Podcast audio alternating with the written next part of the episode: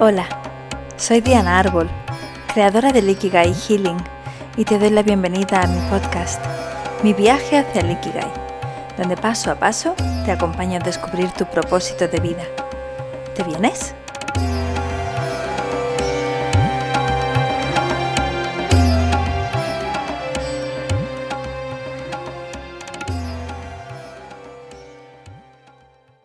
¿Te has preguntado alguna vez por qué ¿Te ha tocado vivir en tu familia? ¿Por qué te sientes tan distinta a ellos? ¿Te has cuestionado si hay un propósito detrás? Porque en este capítulo quiero hablarte sobre los motivos por los que elegimos a nuestra familia y cómo estos son para tu mayor beneficio.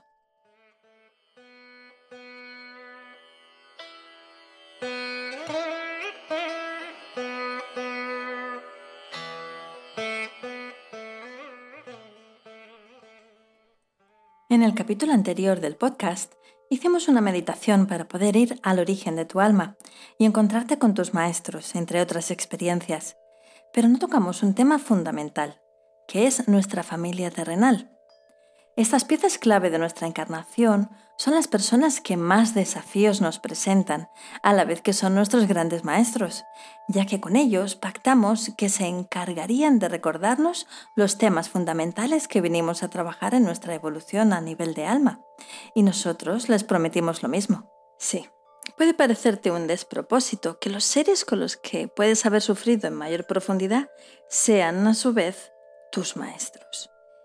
Pero eso tiene un sentido muy profundo y anterior a tu conciencia actual. Te explico. Cuando fallecemos, nos desprendemos de nuestro cuerpo, pero nuestra alma retorna a su hogar, lo que llamamos el espacio entre vidas. En él pueden suceder muchas cosas dependiendo de su nivel de conciencia.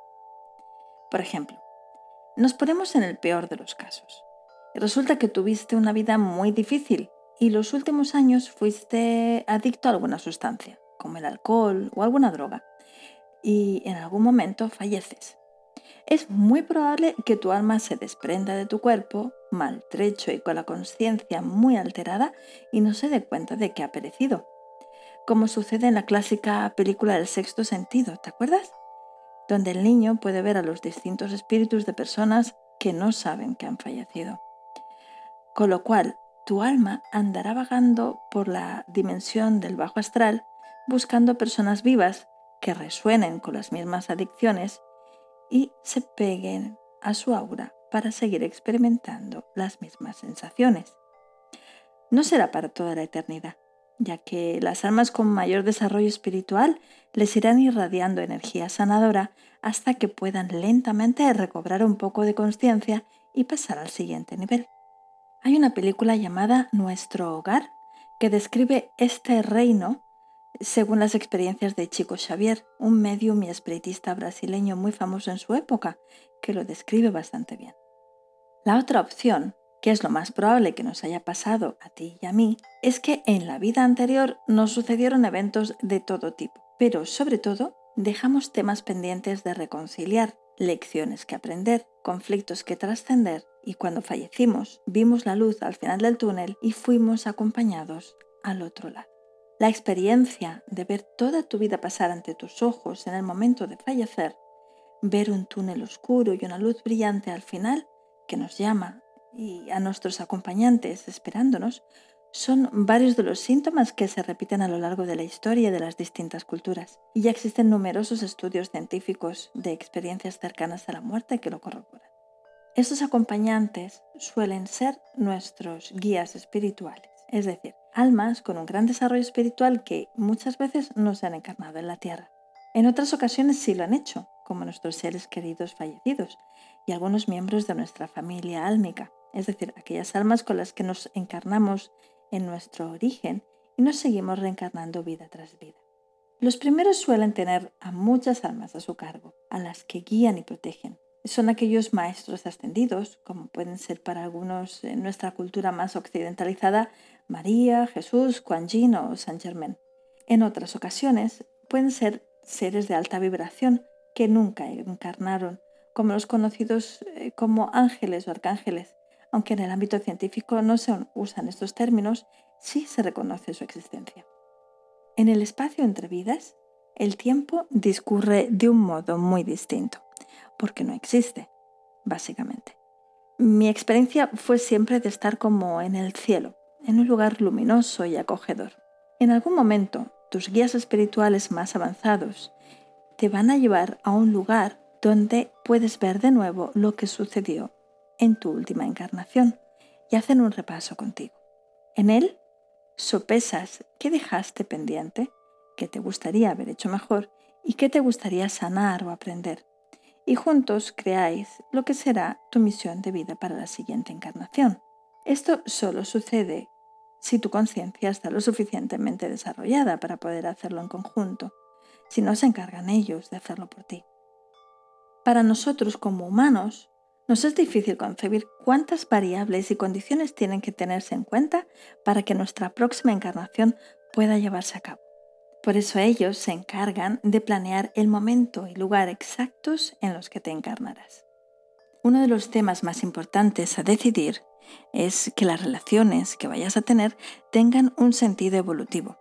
Es decir, que las almas con las que nos encarnemos nos recuerden o activen el aprendizaje que estamos buscando. Te doy un ejemplo. En la última encarnación, tú abandonaste a tu hijo porque eras demasiado joven y sentiste que no podías hacerte cargo. Querías disfrutar de tu juventud. Entonces, en la siguiente, decidís como almas que necesitas aprender sobre el amor, la humildad y la compasión, y que eso lo harás a través de que tu hijo se encarne como tu madre y te abandone a ti. Esos son los llamados pactos o contratos kármicos aquellos acuerdos a los que nos comprometemos con nuestros seres queridos, familiares, amigos o enemigos, que tomamos antes de encarnar y que nos provocarán experiencias que nos marcarán y condicionarán la vida de gran manera, porque definirán los mayores saltos evolutivos que podamos tener si los aprovechamos sabiamente. Para que pueda darse esta experiencia, tendrá que encontrarse el momento adecuado para que esto suceda, teniendo también en cuenta otros muchos factores, como quién será tu padre, el resto de tu familia, el país, el momento histórico, las condiciones económicas de la familia, el entorno social, la salud, las capacidades físicas, mentales, emocionales y espirituales, para que el aprendizaje pueda darse de la mejor manera posible. Realmente se trata de una fórmula de alta conciencia, pero así sucede, todas y cada una de las veces. Y a pesar de ser un plan tan bien calculado, al encarnar lo olvidamos todo. O mejor dicho, al cumplir unos tres años, que es cuando el óvulo prefrontal de nuestro cerebro se acaba de formar, y comenzamos a retener los recuerdos de esta vida, y a olvidar, en muchas ocasiones, los de las vidas anteriores. Es muy curioso ver cómo toda esta información está grabada en las estrellas. Es decir, cuando ves tu carta astral o tu diseño humano, puedes ver todas tus características y cuándo va a suceder qué evento a lo largo de tu vida, cómo van a ser tus relaciones o qué vienes a trabajar de tus vidas pasadas. Esto podemos verlo a posteriori, pero para que suceda así ha tenido que ser planeado a priori, antes de nacer, para que los astros estuvieran perfectamente alineados y que te influyeran de manera perfecta para realizar tu misión de vida. Así vemos que no es casual lo que nos sucede en la vida, sino que lo hace en el momento perfecto. Por ejemplo, ¿por qué muchos de nosotros a los 28 años tenemos una experiencia de muerte-renacimiento? Según la astrología, es el momento del retorno de Saturno, donde a menudo sentimos que lo que estábamos haciendo hasta ese instante no nos llena, ni queremos continuarlo en nuestra vida. Es un momento de toma de decisiones, muchas veces radicales. En mi caso concreto, me llevaron a abandonar mi trabajo, mi estabilidad y mi país y comenzar una nueva vida de viajera por el mundo. Y cambié totalmente de profesión, a lo que hoy en día es mi Ikigai. Este cambio me llevó a abandonar el vínculo que tenía con mi familia, mi círculo social y mi pasado, para comenzar a ser una nueva yo, más coherente con lo que mi alma me inspira. Las relaciones que había mantenido con mi familia habían estado condicionadas a cómo yo me percibía, de acuerdo a mi circunstancia cultural, social y familiar, Me había creído que mis posibilidades eran las que se me brindaban según la televisión, mi educación o lo que creía que iba a encajar socialmente en mi círculo. Realmente no me lo cuestionaba, o si lo hacía, no podía encontrar otras alternativas. Las desconocía. Solo cuando salté al vacío y comencé a viajar, me encontré con otra mucha gente que hacía tiempo que lo estaba haciendo y que tenía una mentalidad muy distinta, mucho más abierta respecto al mundo. Comencé a tomar perspectiva sobre lo que había sido mi vida y mis relaciones y me di cuenta de que la mayor parte de las veces había estado tomando las decisiones más importantes de mi vida condicionada por la opinión de mis padres. Me sentía horrorizada de comprender que no había tenido libre albedrío en ningún momento y a la vez comenzaba a vislumbrar lo que era tomar responsabilidad total sobre mi vida y mis decisiones. No te negaré que el tomar perspectiva me llevó a darme cuenta de lo limitada que me había sentido, del pánico inconsciente que me había acompañado durante años, a no encajar, a sufrir castigos por no portarme bien y con los años descubrir una de mis grandes creencias limitantes, que merezco que me castiguen. Todo ello se derivaba de una infancia llena de abusos emocionales, psicológicos y físicos, evidentemente, y el descubrirlo me llevó a una gran crisis personal y de rechazo hacia mis padres. Ahí comenzó mi duelo personal. Primero me quedé en shock por descubrir cuánto dolor albergaba en mi corazón y que había condicionado toda mi vida hasta ese momento. Lo asombroso era que había convivido con él y ni siquiera me había dado cuenta de lo profundo que era ese pozo, que me había llevado al modo supervivencia en mi día a día. Después sentí mucho rechazo y rabia hacia ellos, hacia él por haber sido tan violento y opresivo, y hacia ella por haberlo permitido. Me sentí profundamente triste y desamparada, y lo más duro para mí en aquel momento fue que mi hermana estaba viajando por la India conmigo y cuando le compartí mi dolor, ella no lo podía ver. Me dijo que era parte del pasado y que lo olvidara. Pero yo no podía. Había abierto la caja de Pandora y tenía todo mi dolor por mi infancia delante de mis ojos. No podía mirar a otro lado. Tenía que hacer algo con él. No sabía qué, pero por el momento necesitaba estar enfadada. Necesitaba compartir ese dolor, explicarlo, llorarlo, gritarlo, procesarlo. Fue una época muy desoladora en mi vida. Meses más tarde, volví temporalmente a España y un día pude aunar la valentía suficiente como para explicarle a mi padre todo lo que me atormentaba en mi interior. Los recuerdos, la impotencia, la frustración, el miedo. Por aquel entonces, mi padre había hecho su propio proceso personal. Era distinto al que me crió. Aquel que no me dejaba hablar gritando para imponer su verdad. Ahora me escuchaba con la cabeza gacha y cuando acabé de desahogarme, se disculpó humildemente. Para mi sorpresa, mi madre era quien lo defendía, negándome recuerdos y mi dolor, como si no hubieran ocurrido. En ese momento, mi padre la mandó a callar y asumió su responsabilidad. No lo negaré. Fueron unos instantes épicos en nuestra historia familiar, los que yo agradezco profundamente. Mi pareja y yo pasamos unos meses en España para después volar al Caribe mexicano. Allí emprendí un viaje de sanación a través de muchas plantas de poder, de diversas terapias y retiros, y después de un año comencé un ciclo de constelaciones familiares que me llevaron a subsanar la relación con mi padre. Tanto fue así que, de haber criticado todas mis elecciones profesionales desde que decidí ser profesora de Reiki, pasaron a unirse al curso de Reiki que facilité cuando vinieron a visitarnos al Caribe. Desde aquel momento mi padre comenzó a dispensar Reiki a sus familiares y amigos, una transformación radicalmente amorosa.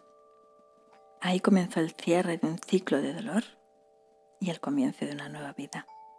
Cuando ellos se fueron de México, sentí fuertemente que cerraba un gran libro en mi vida y comenzaba otro, cuyas páginas estaban en blanco no podía imaginarme qué era. Dos semanas después, concebimos a nuestra primera hija, Sol, y todo cobraba sentido. Entonces, regresamos a Barcelona y nos establecimos para poder sanar profundamente esa relación con mi infancia. La maternidad Me desató la sombra de dolor que cobijaba el abandono emocional que sentía por cómo mi madre me había criado. Me llevó a confrontar muchos conflictos internos entre la educación y la crianza recibida y cuestionarme una vez más si quería seguir sus pasos o hacerlo distinto. Así que decidí tomar muchas decisiones que no estaban en la línea de lo que ellos hubieran preferido, como dar a luz en casa, no vacunar, la educación libre, alimentación ecológica. Y aunque en un principio fuera causa de tensiones y a veces dudaba si eran las correctas, pude comprobar paulatinamente que eran las elecciones que estaban en mayor coherencia con nuestra manera de pensar como padres. Y eso nos daba paz interior. Además, con el tiempo íbamos corroborando que también eran las que mejor estaban sentándole a nuestra hija, ya que habíamos decidido criarla escuchando y acompañando sus necesidades, más que los temores de nuestro entorno o la tradición a ciegas. Paulatinamente, mis padres también aprendieron a salir de su zona de confort y a respetar nuestras decisiones, porque veían que estaban basadas en una profunda investigación previa y que, más que dañar, respetaban y cuidaban a nuestra pequeña. Al fin nos dimos cuenta de que estábamos todos en el mismo bando. Queríamos lo mejor para ella. Todo sucedió paso a paso, día a día. Hubieron muchas subidas y bajadas en ese recorrido por nuestro duelo familiar que nos permitió llegar al perdón cuántico, ese que te lleva a aceptar al otro tal y como es, porque logras comprender que yo en tu lugar haría lo mismo. Ese es el fin de haber elegido a mi familia que aprendiera a elegir por mí misma, con coherencia con mi ser, que luchara por mis sueños, por mis valores, y que pudiera hacerlo con amor, no con dolor o rechazo, sino integrando mi pasado, mi presente y mi futuro, que viviera según mi Ikigai y pudiera así inspirar a otros a hacer lo mismo.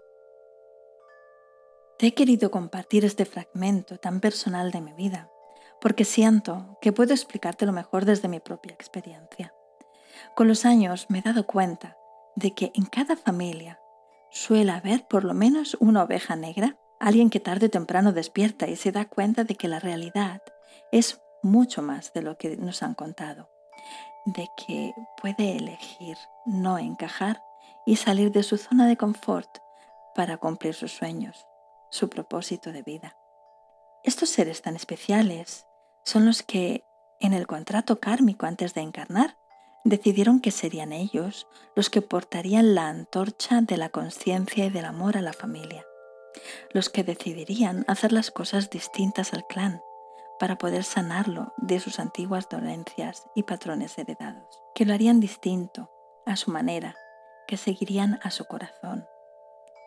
Si estás leyendo o escuchando estas líneas, será porque posiblemente seas esa persona en tu familia. No te desesperes, sonríe. Tú lo elegiste, por amor, para tu propia evolución y la del clan. Respira hondo.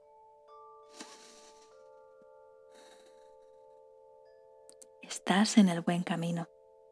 Hazlo paso a paso y sobre todo, escucha siempre a tu corazón.